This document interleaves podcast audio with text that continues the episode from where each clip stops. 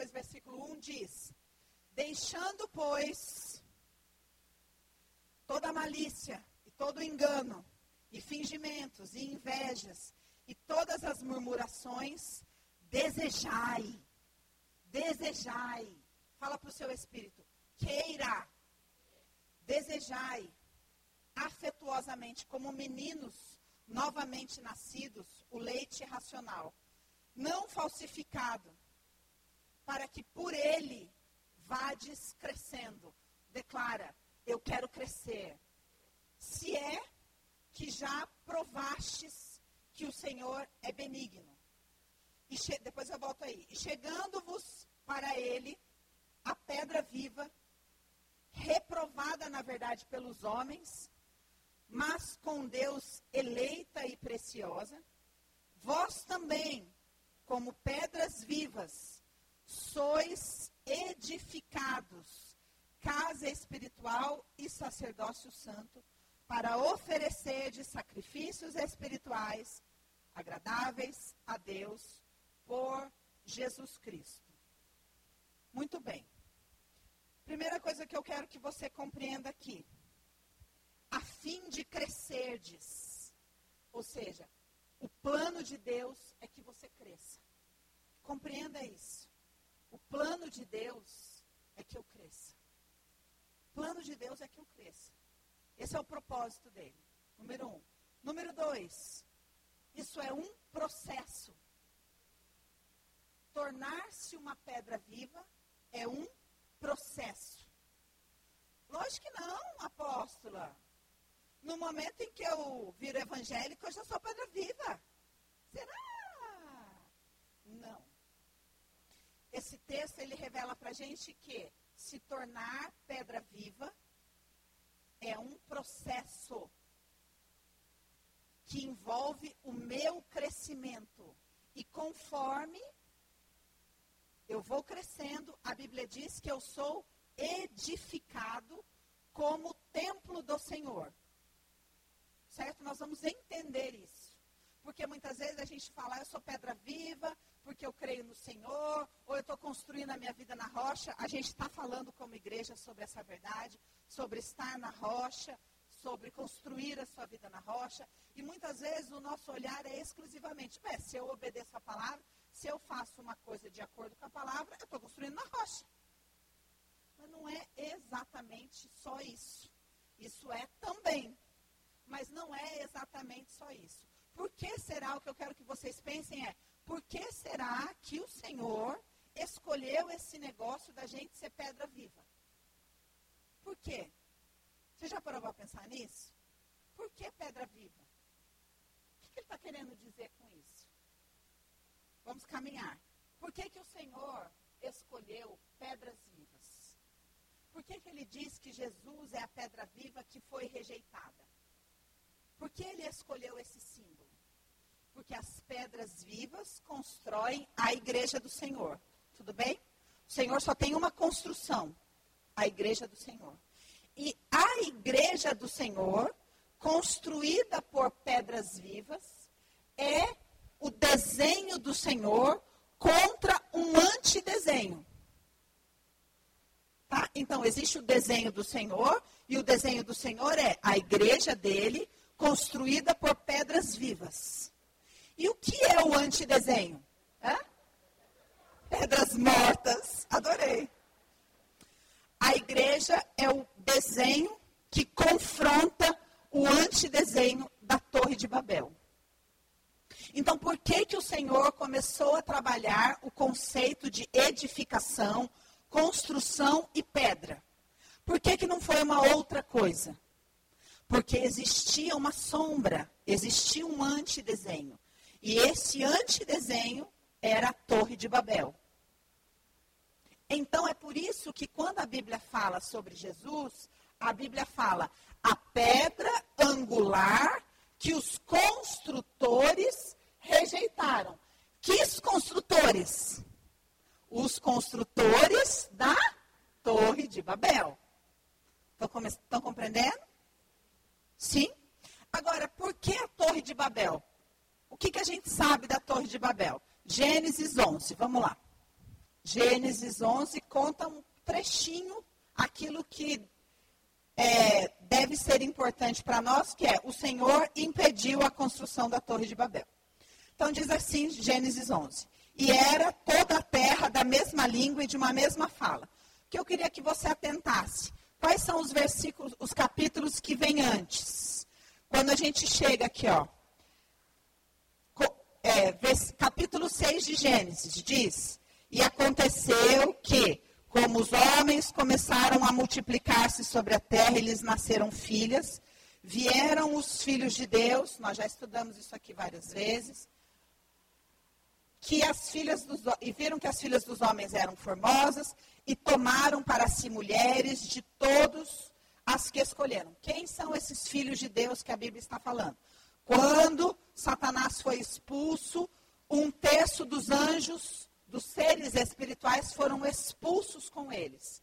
Esses seres espirituais são o que a Bíblia chama de filhos de Deus. Eles eram filhos de Deus, mas eles foram expulsos. E eles começaram a cobiçar a terra e cobiçar o homem, o plano ser humano. E aí, quando eles viram a filha dos homens, eles se agradaram delas e se deitaram com elas e nasceram gigantes. E o Senhor não se agradou de tudo que aconteceu e fez o quê? Dilúvio certo? Fez um dilúvio, separou Noé e falou: Eu vou começar tudo de novo. Agora a grande questão é: por quê? Por que que, por que, que o Senhor decidiu banir aquelas pessoas? Podia falar: Oh Deus, o que, que tem, meu? Os anjos, pá. Por que, que o Senhor resolveu que só existia uma solução? O dilúvio. Porque qual era o plano desses seres espirituais? Ao ter relações com o gênero humano, alteração do DNA. Certo? Então a grande questão é: o que, que esses seres espirituais queriam? Namorar? Não. Eles queriam uma relação sexual por causa da alteração genética que essa relação sexual produziria e os seres que nasceriam, porque a partir do momento que esses seres nasceriam, preste atenção em mim, é, esses seres receberiam um espírito vindo da parte do Senhor? Não. Então esses corpos poderiam ser habitados por eles. Estão entendendo? Então, quando isso virou uma coisa absurda, o Senhor falou: não tem solução eu vou ter que vir com o dilúvio, destruir tudo, porque eu tenho um plano, um plano que vai dar certo. Esse plano é a raça humana. E esses seres estão querendo destruir o plano da raça humana. Então, eu vou acabar com tudo isso e vou começar tudo de novo. Começou tudo de novo, capítulo 7, Noé, a arca de Noé. Passa para frente os descendentes de Noé, chegamos no capítulo 11. Aí o que, que começou a acontecer? Está tudo de novo lá, tudo bem estabelecido, começa o plano maligno de novo. E esse plano é o quê? Vamos construir uma edificação. Quando a gente lê por cima, essa edificação, a gente fala, ah, porque os homens queriam tomar o lugar de Deus. Raciocina, por favor, com a sua cabecinha. Você acha que dá para a gente construir um prédio de tijolo que vai subir, subir, subir, chegar no céu e chegar lá e vou falar: Cheguei, Deus, igual João pé de feijão, sai do seu trono que agora o seu trono é meu? Você acha que é isso que está falando a Bíblia? Não. O que, que na verdade era a Torre de Babel? o apóstolo está rindo. O que, que era a Torre de Babel? O que, que era, o que, que acontecia ali na Babilônia? Vamos ler para vocês entenderem algumas coisas. E aconteceu que partindo eles, todo esse monte de gente, partindo eles do Oriente, acharam um vale na terra de Sinar e habitaram ali. E disseram uns aos outros: Ei, façamos tijolos e queimemo-los bem, e foi-lhes o tijolo por pedra e o betume por cal. E disseram: Eia, edifiquemos nós uma cidade, uma torre, cujo cume toque nos céus e façamos-nos um nome para que não sejamos espalhados sobre a face da terra. Ser espalhados sobre a face da terra era mandamento. Vocês estão me acompanhando? Vocês estão acordados? Vocês estão interessados? Muito bem. O Senhor falou o seguinte: vocês se multipliquem e povoem a terra. Certo? Esse, essa galera aqui falou: não, vamos construir uma cidade nesse lugar e construir um edifício que conecte céu e terra. É esse o objetivo. O que, que conecta o céu e a terra no paralelo 33, que é onde fica a Babilônia? O paralelo 33 é um lugar onde, onde liga as linhas da terra e se abrem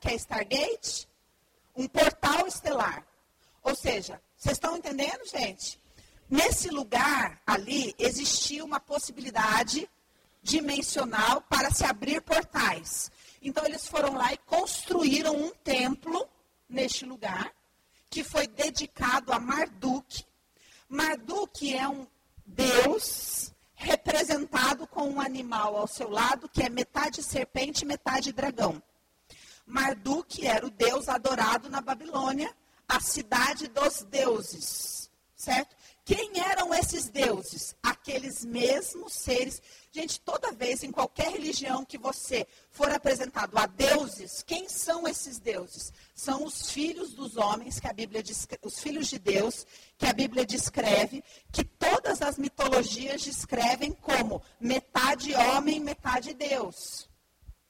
Por quê? O que aconteceu? Aqueles seres que fugiram, que foram expulsos junto com, com Satanás, vieram à terra, tiveram filhos semideuses. Vocês entendem que a mitologia é formada por semideuses? Então existiam, por exemplo, a mitologia grega, os deuses e os filhos dos deuses que eram semideuses. Esses seres eram adorados na casa de deuses na Babilônia, na Torre de Babel. Como era a adoração? Qualquer adoração que você for ver, qualquer adoração que você for estudar, ela envolve dois tipos de coisa. Primeiro, derramamento de sangue. Por quê? Ah, porque Deus vai ficar super triste e daí o diabo vai vencer. Não. É porque o sangue viabiliza a materialização. O sangue tem vida. Esses seres, muitas vezes, não têm corpos. Vocês estão compreendendo? Vocês estão achando que é, que é conversa de louco? Estão entendendo? Esses seres não têm corpos. Então, para que eles possam, eles atravessam a dimensão, para que eles possam se materializar, se manifestar fisicamente, eles precisam de uma matéria que manifeste aquilo. É igual, por exemplo, uma energia que a gente não está vendo, a gente joga um pó e a gente fala, olha lá, é isso. O sangue viabiliza a materialização desses seres. Então, como é que funcionava esses rituais? Primeiro, tinha derramamento de sangue, significativo para a materialização daquele que viria. Veio o ser e aí existiam as orgias. Para ver o quê? A alteração do DNA humano. Então, quanto mais a pessoa vai se envolvendo, isso é até hoje, gente. Isso é até hoje. Aí você fala, ah, por que, que eu não posso adorar a tal santa, que é só uma estátua? Porque Deus vai ficar com ciúmes? Você acha? Que Deus não tem mais absolutamente nada que fazer do que ficar com ciúmes de você adorar um, uma estátua? A questão é que a adoração vai te conduzindo por um caminho de corrupção que inevitavelmente vai acabar em prostituição sexual. Inevitavelmente. Porque o objetivo é a prostituição espiritual é sexual. Por quê? Ah, porque daí eu vou para o inferno. Você acha que alguém está preocupado se vai para o inferno? Não, claro que não. Porque a prostituição sexual altera o seu DNA. Essa é a questão. O objetivo dessa galera é DNA. DNA. Eles não querem que você fica cantando, que você fica dançando. Isso aí é tudo porque a gente é bobo. Então, fala, essa raça humana gosta dessas coisas. Faz essas coisas tudo aí, mas no final a questão é sexo. E o objetivo é que cada vez os mais comprometidos possam, é, nessas relações sexuais, gerar seres que o espírito não virá de Deus, para que esses seres espirituais possam habitar esse corpo. Daí vem todas as bestas feras, toda a mitologia, todas as sereias, todos os lobisomens, vampiro e tudo mais. E aí toda Hollywood. Agora, o que eu quero que você entenda? Imagina uma linha. Aqui está a, a, Terra, tudo bem? Aqui embaixo é a Babilônia, no paralelo 33. Certo? Todas as guerras no Irã, no Iraque, acontecem por quê? Por causa desse Stargate que continua lá. Muito bem. Aí você pega uma linha e estica, ó, uh, lá em cima. No mesmo grau, como se fosse um espelho, o que, que tem? Embaixo tem o Stargate da Babilônia. O que, que tem em cima? Hollywood. Então, Hollywood espelha esse Stargate, trazendo através do digital, estão entendendo? Estes seres. Ou seja, vamos fazer o filme do vampiro bem lindo. Aí as meninas vão tudo sonhar em, namorar o vampiro. Aí o dia que aparecer um vampiro, elas vão achar normal, porque Hollywood já espelhou o Stargate. Tudo bem? E a pedra viva, gente? Vamos chegar na pedra viva. Você tem que falar, Senhor, o Senhor me deu uma apóstola completamente louca. Mas a questão é, a grande questão é, o meu povo perece por falta de conhecimento, por viver uma fé emocional, por achar que as coisas espirituais são emocionais. As coisas espirituais são físicas, quânticas. Elas não são emocionais, elas não têm nada a ver com emocional. Aí, muito bem, o que, que aconteceu? Eles foram lá e criaram este, esta torre, que o objetivo era conectar céu e terra. A única coisa que conecta céu e terra é um portal. Então, era isso que era a Torre de Babel, um portal. Aí, o que, que eles falaram? Se a gente fizer esse portal e ficar todo mundo aqui no paralelo 33, toda a raça humana vai ser aos poucos contaminada novamente, como foi antes do dilúvio, a ponto do projeto raça humana se perder. Por que, que o Senhor falou? Espalhem-se. Porque era importante que todo mundo saísse daquele paralelo, para não ficar exposto aos ataques. Então, qual foi a ordem que eles receberam? Não se espalhem, fiquem todos aqui e continuem com esses cultos envolvendo as orgias para ver a alteração do DNA. Certo? Esse era o plano maligno. Então entenda que quando Deus vem com um plano, vai lá e fala, vou acabar com essa palhaçada, destrói isso, confunde a língua para que eles não pudessem continuar com aquela comunicação e espalha o povo para que não acontecesse a mesma coisa que havia acontecido antes do dilúvio e o Senhor faz um plano através de quem? Através de Jesus, que vem como a pedra angular de uma outra construção. Entenda que a construção que Deus está falando tem a ver com raça. O que Deus está construindo? Uma raça pura para ele, de DNA puro. O que, que a Torre de Babel construía? Uma raça de DNA deturpado. Que o objetivo no final é que Vamos usar a máquina humana para construir corpos, porque nós não temos corpos, mas o Senhor não vai abençoar essas aberrações, não vai enviar espíritos. Então a gente ocupa esses, esses corpos e povoa a terra e toma a terra para nós. Um plano bem simples. O Senhor vem com um outro plano falando: não, nada disso. Eu vou viabilizar que a construção raça humana dê certo.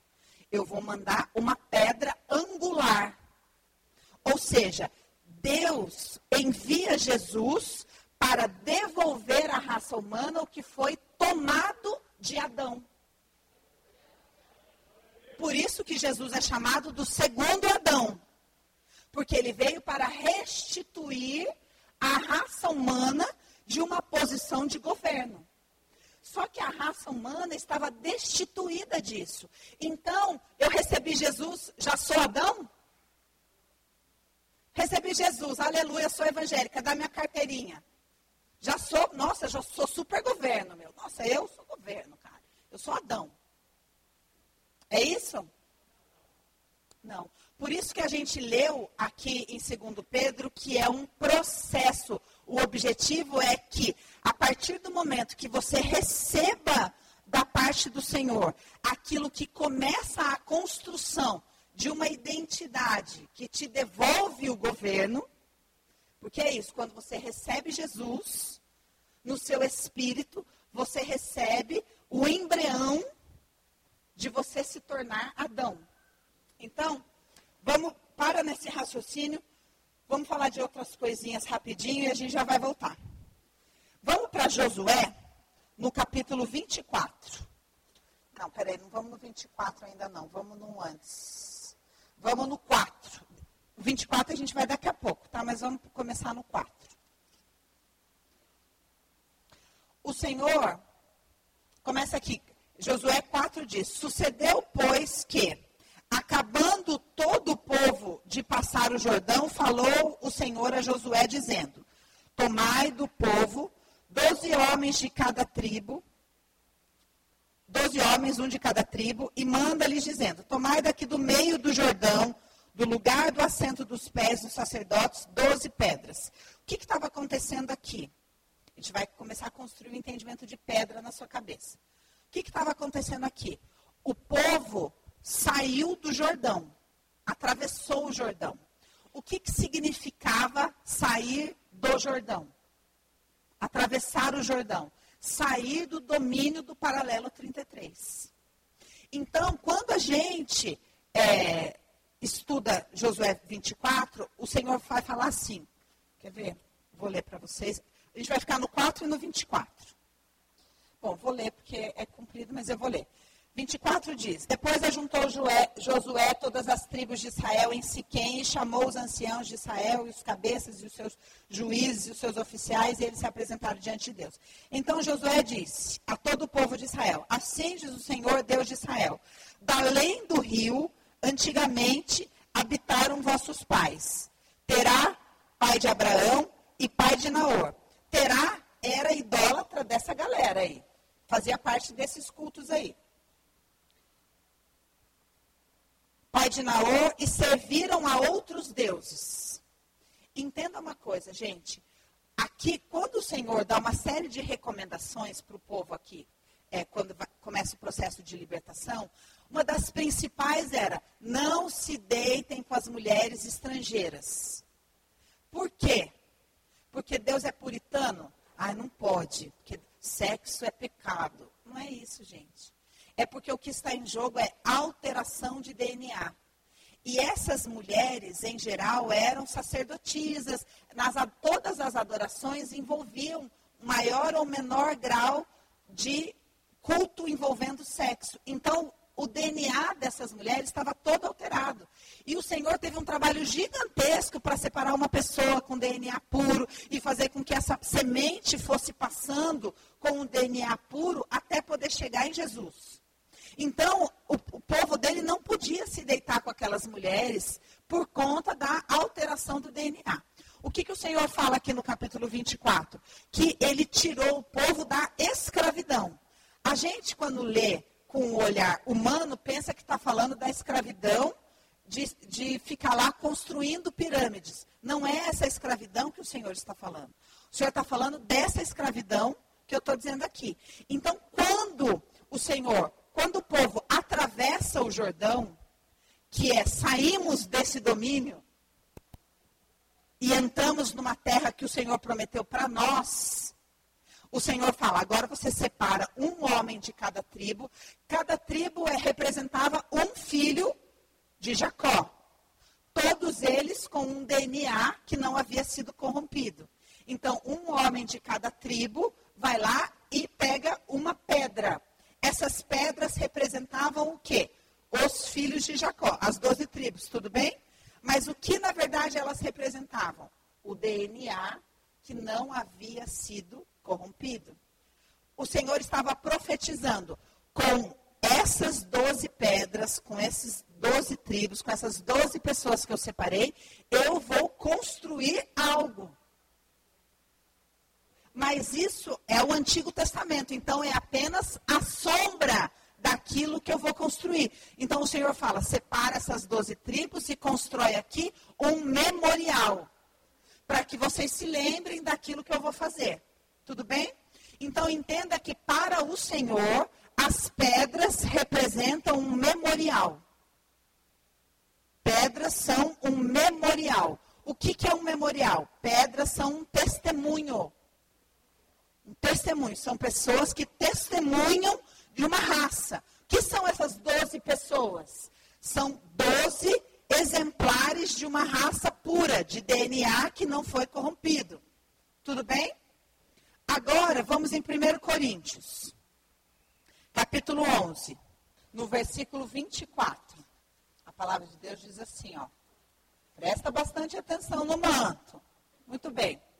Olha o que ele diz no 23. Porque eu recebi do Senhor o que também vos ensinei, que o Senhor Jesus, na noite em que foi traído, tomou o pão e, tendo dado graças, o partiu e disse: Tomai, comei.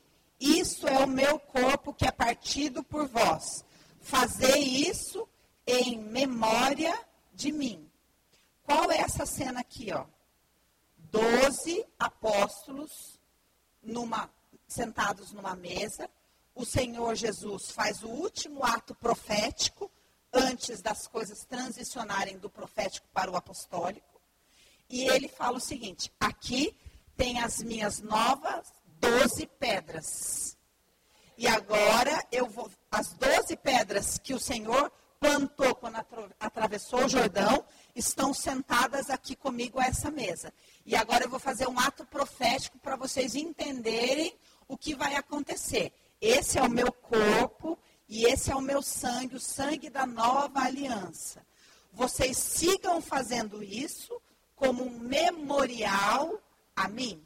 A mesma ordem que o Senhor deu para o povo quando eles atravessaram o Jordão. Porque atravessar o Jordão representava um nível de libertação. A cruz era a última libertação, era o mesmo momento. E o Senhor faz um ato profético, agora com as suas pedras vivas. Estão entendendo? Muito bem. Então agora vamos para Efésios, capítulo 2. Efésios, capítulo 2, versículo 20, diz. Vou ler o 19. Assim que já não sois estrangeiros, nem forasteiros, mas concidadão dos santos e da família de Deus, edificados sobre o fundamento dos apóstolos e dos profetas, de quem Jesus Cristo é a principal pedra da todo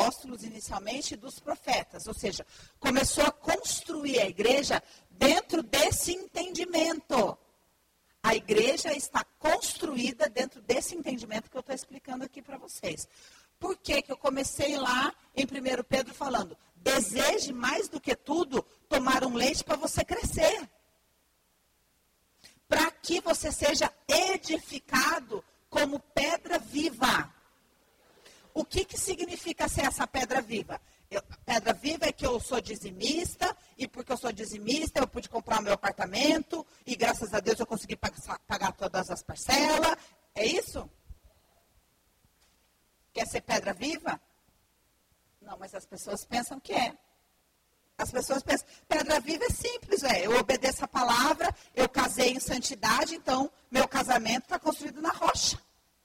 Tá assim. Não é isso, gente. Ah, eu sou dizimista, então agora toda, uh, o, meu, o meu negócio está construído na rocha. Não é isso, pelo amor do bom Senhor Jesus. Não é isso. A pedra viva tem a ver com a restauração de uma identidade de governo. A igreja é uma raça de governo. Esse é o plano. A igreja é uma raça que restabelece, que retoma aquilo que foi roubado de Adão. E isso é um processo de crescimento para quem toma leite, espiritual. E para quem vai permitindo que ele seja edificado como templo do Senhor. Então, qual que é o entendimento errado que a gente tem? A Torre de Babel, ela significa a construção do homem na força do braço. Mas eu não vou construir nada na força do meu braço, porque eu creio no Senhor, então vou esperar que o Senhor vai fazer.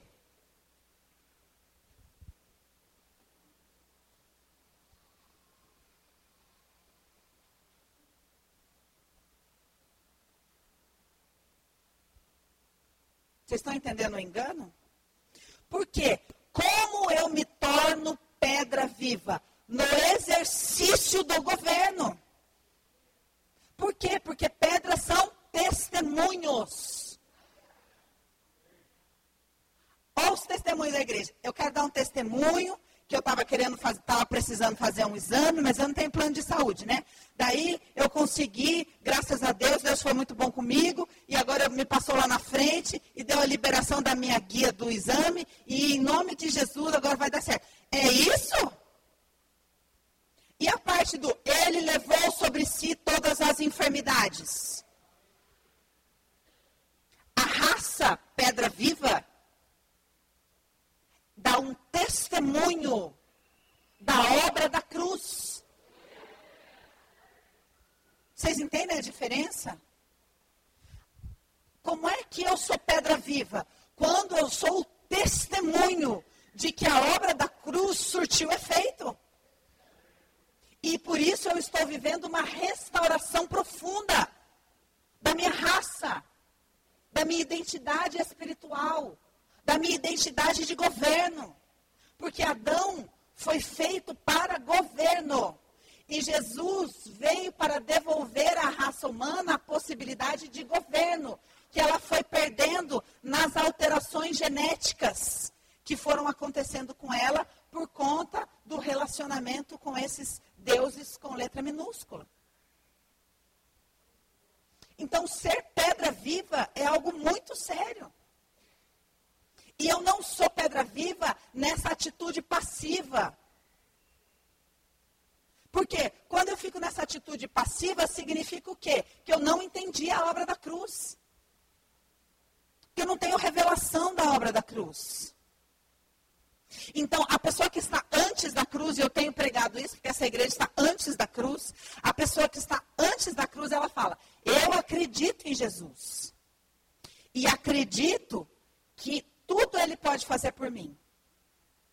Mas apóstola está na Bíblia, tá mesmo, com relação à sobrevivência. Mas quando eu, a Bíblia fala assim, ó, fica tranquilo, não vai te faltar o que comer. Fica, fica tranquilo, eu vou guardar, porque eu tenho um plano que você viva uma restauração profunda desde o seu DNA até a sua identidade espiritual e você exerça governo. Então, antes da cruz, a pessoa fala: Não, eu sou pedra viva, em nome de Jesus, isso vai acontecer, isso não sei o quê, e tá, tá, tá, e tá, tá, e tá, tá, tá, e tá. Aí eu tenho a revelação da cruz. O que acontece? Eu passo para cá. Ó. E aqui está o tudo eu posso naquele que me fortalece. Entenderam a diferença? Aqui é tudo ele faz para mim, se eu me há bastante. Aqui é, tudo eu posso naquele que me fortalece. Por quê? Porque há uma ceia. E eu coloco dentro de mim o DNA de Jesus. E esse DNA começa a construir uma edificação sobrenatural e faz de mim pedra viva. Pedra viva de uma construção sobrenatural, que é a raça que o Senhor Jesus está construindo, que é construída através dele. Então, por que, que é muito importante que você compreenda? Que parado não há edificação. Entenda o seguinte: o que, que o anjo, Josué atravessou, aconteceu o que? Apareceu um anjo. Olha a conversa, vai entendendo. A conversa. Josué, você está com, conosco ou com os nossos inimigos? Ah, então os inimigos também tinham seres espirituais com eles? Parece que tinha, né? Porque se Josué perguntou, você está com, com a gente ou com eles? Era normal aparecer essa galera espiritual. Por causa dos portais. E aí, o anjo fala: Eu sou do exército do Senhor. E a Bíblia não fala mais sobre o que eles conversaram. Só que, como o envio era conquista, era sobrevivência, o envio era conquista. Era governo. Então, o que, que o Senhor falou para Josué? Josué, não temas. Josué, não temas. Eu sou contigo. Só que se move em direção àquilo. Do contrário, não vai haver testemunho nenhum. A não ser que você resolva combater o bom combate, não vai ter testemunho nenhum. Enquanto você gostar do testemunho que conseguiu o favor de um, de um, de um exame na rede pública, enquanto for bom isso para você, você nunca vai ser pedra viva na sua vida. Porque uma pedra viva vai falar: toda doença sai agora em nome de Jesus. Porque eu não aceito isso. Porque o meu DNA está sendo curado, porque o meu DNA está sendo restaurado. O grande problema é que as pessoas não querem ser espirituais, elas querem ser almáticas. E a alma é pedinte, a alma é mendiga. Então ela fala: não, governo? Eu não, eu quero é pedir. Vamos ser uma igreja de pedras vivas? Vamos deixar a obra da cruz, que já foi consumada. Está feito, diz a palavra. Mas quem está antes da cruz fala: Senhor, faz para mim. Entenda que a pessoa que está antes da cruz e que fala, Senhor, em nome de Jesus, faz esse milagre, não sei o quê, e não sei o quê, essa pessoa está presa num tempo que não existe. Ela está dentro de um espaço dimensional de tempo que não existe. Vocês entendem isso? Não existe. Deus é um Deus de movimento, as águas de Deus fluem, Deus é luz. A gente fala, nossa, não sei o que é na velocidade da luz. Deus é luz. Então eu ficar parado, preso, num lamaçal, num lodo espiritual, pedindo por algo que já foi feito, é o engano da religião. Religião é para a alma, vida é para o espírito. Pós-cruz, a hora que eu entendo o que Jesus fez e o que ele me, me devolveu, e eu tomo a cruz. Quando você toma a ceia, você tem que tomar a cruz. Você tem que tomar o DNA de Jesus e deixar com que ele comece a fazer uma obra dentro de você.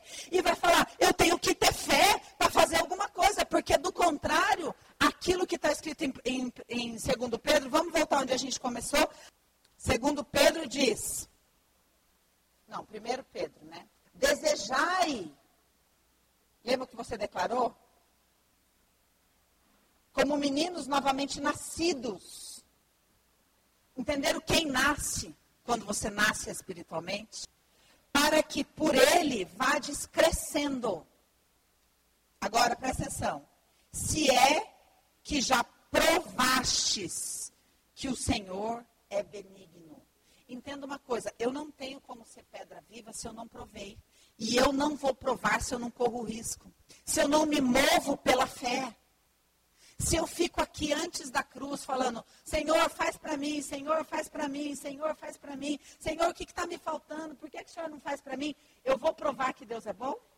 Por que, que eu não vou? Porque eu estou ignorando a obra da cruz. Eu estou falando, a obra da cruz é bobagem, não é suficiente. Eu gosto mesmo é de ficar doente, para poder ficar bem vítima reclamando para as pessoas, falar, pastor, eu estava até com dor de cabeça, mas esse homem, esse imprestável, não faz nada, nem para cuidar de mim, nem para me levar no médico. Ô, pastor, ora por ele, viu, pastor? Você não sabe a luta posiciona desse jeito, ela transforma a cruz de Cristo em escárnio. Porque ela não se relaciona com a palavra, ela não toma um leite racional, ela não quer aprender, ela quer falar, me dá, me dá, me dá, eu quero esse leite falsificado, eu quero que as pessoas cuidem de mim, eu quero é mesmo me arrastar, eu quero é reclamar. Por isso que aqui, ó, no segundo, é, no, no segundo Pedro começa assim, ó, deixando para trás toda malícia e todo engano e todo fingimento e inveja e toda murmuração Quer dizer, se você viver desse jeito, você não vai ser pedra viva nunca. Vocês estão entendendo que a gente voltou para o mesmo texto que fala, ó, deixa tudo isso para trás, porque você tem um chamado, ser pedra viva. Agora, ser pedra viva significa ser testemunha. Ser testemunha, se é que já provastes que Deus é bom. Eu não tenho como provar se eu não corro risco se eu não faço aquilo que eu tenho que fazer, aquilo que me desafia. Por quê? Porque é para fazer com a força do meu braço? Não, mas é porque através disso é que o governo é moldado em mim. Imagina o seguinte: você é um funcionário repartição pública, e aí você fala assim: agora eu não posso ser mandado embora mesmo, eu fico aqui ó, só no carimbo e no Facebook. Aí você fala: Senhor, eu vi uma palavra lá na igreja que, que vai, vai ter milionário. Senhor, eu quero ser eu, quero ser eu o milionário. Você acha que você vai sair daquela posição onde você é usurpador, não entrega o trabalho porque você não pode ser despedido, então você falta mesmo, não está nem aí, e, e falar, arranjei um, um atestado, eu vou passar lá no médico para ver se eles me dão um atestado de três dias. Aí você vai sair dessa mentalidade e vai ser colocado nessa mentalidade aqui, ó onde você viaja para várias nações e você exerce governo sobre várias empresas. Assim. Você acha que funciona assim? Você acha que humanamente daria certo? Deus fala: não, mas esse aqui é meu filho amado. Vem, vem, filho amado, vem que eu vou te botar na posição de governo. E traz o filho amado e põe aqui. O que, que o filho amado vai fazer? Entenda que é assim o raciocínio de Deus. Então, esse trajetório essa, traje, essa trajetória aqui é a trajetória do vai, Josué, não temas, eu sou contigo. Porque nessa trajetória que eu, eu falo, então tá bom, então eu vou, e piso. Isso é, se é que você já provou que Deus é bom. Isso é testemunho. Isso é testemunho. Entenda, a pessoa olha para a sua vida e ela vê governo. Ela vê. Porque ela está vendo uma raça espiritual. A pessoa olhar para você e ver Jesus significa ela ver uma raça espiritual, restaurada. Não é porque, ah, eu não, a pessoa viu Jesus em mim que eu fui dar sopa para o mendigo. Entenda, gente, para a gente encerrar. Que o que nós estamos trabalhando aqui é que você tome a pedra angular para se tornar pedra viva. E entenda que a pedra angular é um DNA. É um DNA. E Jesus, quando sacrificou o seu corpo, é para que nós pudéssemos ter acesso a um DNA espiritual. E quando você, no seu espírito, seu espírito recebe esse DNA. E aí ele precisa crescer em você. E o exercício de crescer é o exercício de fé que você tem nesse DNA. Não é na mão de Deus que vai vir porque você é dizimista, então ele vai tocar no coração do chefe para dar a vaga para você. Não é isso. A sua fé está no DNA de Jesus em você. Não Jesus falando, Jesus vai vir aqui. Não, Jesus tem mal o que fazer, gente. Jesus já fez. Ele já fez. Está tudo feito. Essa mentalidade precisa acontecer em vocês. Já está tudo feito. A raça que governa não é uma raça de criança. Adão não nasceu criança, se é que você consegue me entender. Adão nasceu adulto, não nasceu criança. E a restauração significa eu tomar esse lugar. Tudo eu posso do DNA de Jesus que está em mim. Tudo eu posso naquele que me fortalece. Não é uma fé emocional. Ah, porque ele, ele é bonzinho e ele vai olhar para mim, vai ver que eu estou se esforçando e aí ele vai me ajudar. Não é isso, gente. A Bíblia não fala sobre isso. A fé não se trata sobre isso. A jornada da fé, a coroa da vitória, não se trata sobre isso. Vamos ser pedras vivas? Coloque a mão na sua cabeça. Declare. Declare com autoridade, com vontade, como você leu na palavra. Desejai. Não, você não precisa repetir desejar. Eu estou dizendo que você tem que desejar o que você vai declarar sobre você. Declare, Senhor, eu recebi a revelação da cruz, o DNA de Jesus pulsa no meu espírito. O DNA de Jesus se expande no meu espírito. O DNA de Jesus cura as distorções geracionais do meu DNA. Declare com fé agora. Haja alinhamento.